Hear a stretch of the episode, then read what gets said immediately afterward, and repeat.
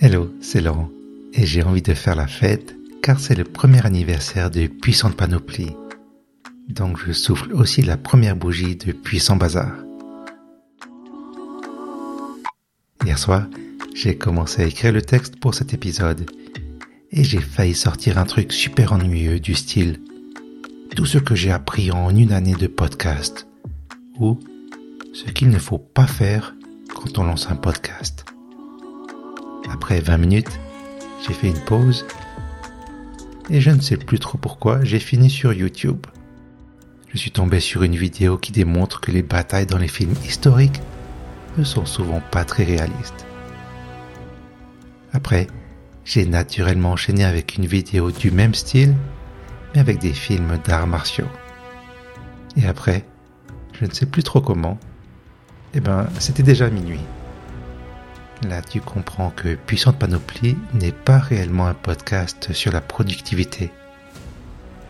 C'est plutôt un guide de survie pour moi et pour toutes les personnes qui sont un peu perdues dans cette ère numérique. Dans cet épisode bonus, il y a un peu de puissant chantier, donc de l'envers du décor. Je vais te raconter quelques histoires, des anecdotes et te donner quelques conseils plus ou moins sérieux. Ça risque de partir dans tous les sens. J'écris sans trop réfléchir, je vais enregistrer juste après. On verra ce que ça donne. Voici l'épisode bonus, première partie.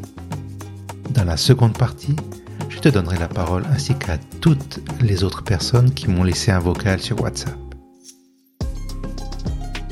Bienvenue dans Puissant Bazar, le projet d'un gars qui aime se perdre et qui ne sait pas trop dans quoi il se lance. Et après une année, je me dis qu'être perdu n'est pas une raison suffisante pour s'arrêter. D'ailleurs, comme un peu tout le monde, je n'ai pas trop compris le sens de la vie. Je sais juste que le bon sens, c'est par là. C'est aller de l'avant en se posant des questions. Ce n'est qu'en étant en mouvement qu'on progresse et qu'on apprend.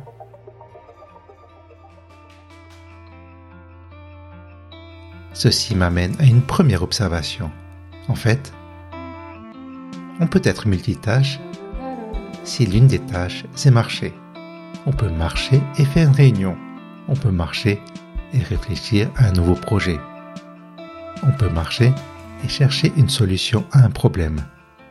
D'ailleurs, c'est souvent durant une promenade que je cherche des idées de noms pour mes nouveaux projets.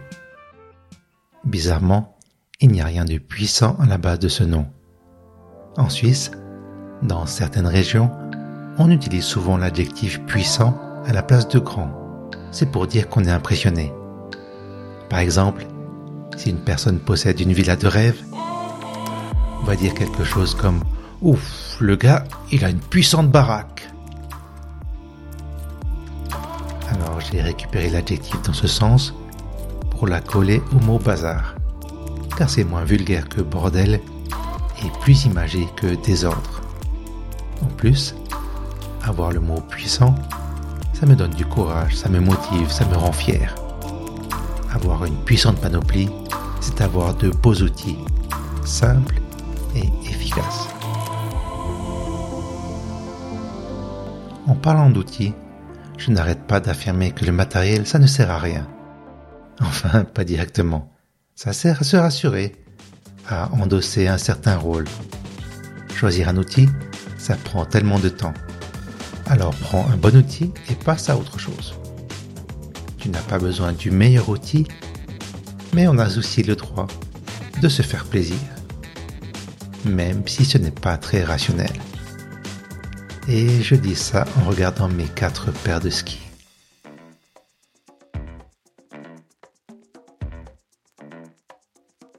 En parlant de plaisir, j'aime aussi mon puissant bazar, car ça me stimule, ça m'amuse.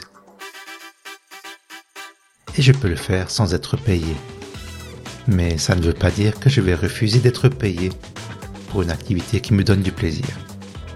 Si je peux avoir le beurre, l'argent du beurre et une bonne brioche, je ne vais pas me priver. Tu as le droit d'être exigeant avec toi-même et avec tes projets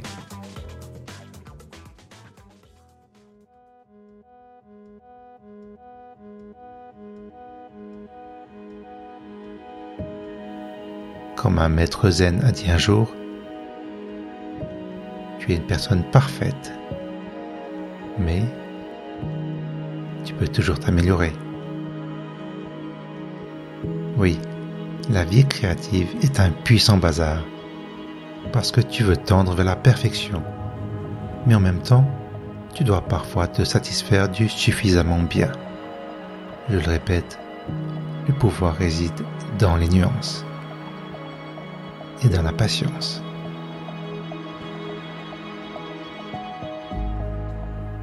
Durant une année de podcast, j'ai fait du chemin et en même temps je suis nulle part. Et tu fais partie d'une poignée de personnes qui connaissent et écoutent régulièrement mes émissions.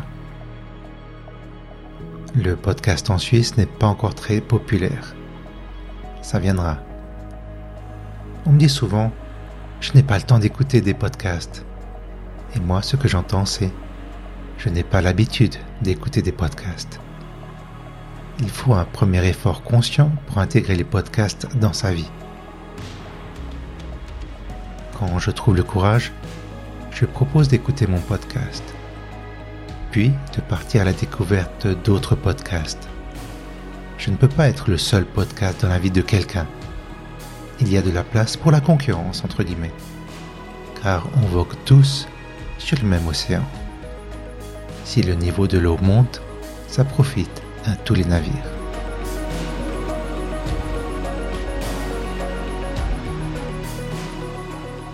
Et tout cela me guide vers une question essentielle. C'est quoi le succès? À quel moment est-ce que je me dirais que j'ai réussi mon podcast? La réussite, ça ressemble à quoi?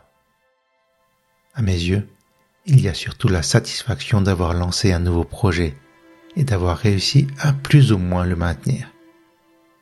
Il n'y a pas vraiment de but fixe, à part peut-être l'envie de gagner ma vie grâce à ce que je crée. Je vois essentiellement des paliers des étapes tout au long d'un processus perpétuel. On ne peut pas démissionner de la vie d'artiste. Dans ta tête, tu seras toujours artiste. Il n'y a pas de bouton off.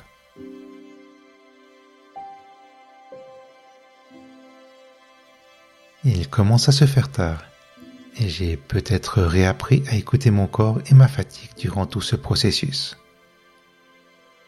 De temps en temps, je tire un peu sur la corde pour terminer un projet, mais je dois rester en forme pour une prochaine bataille.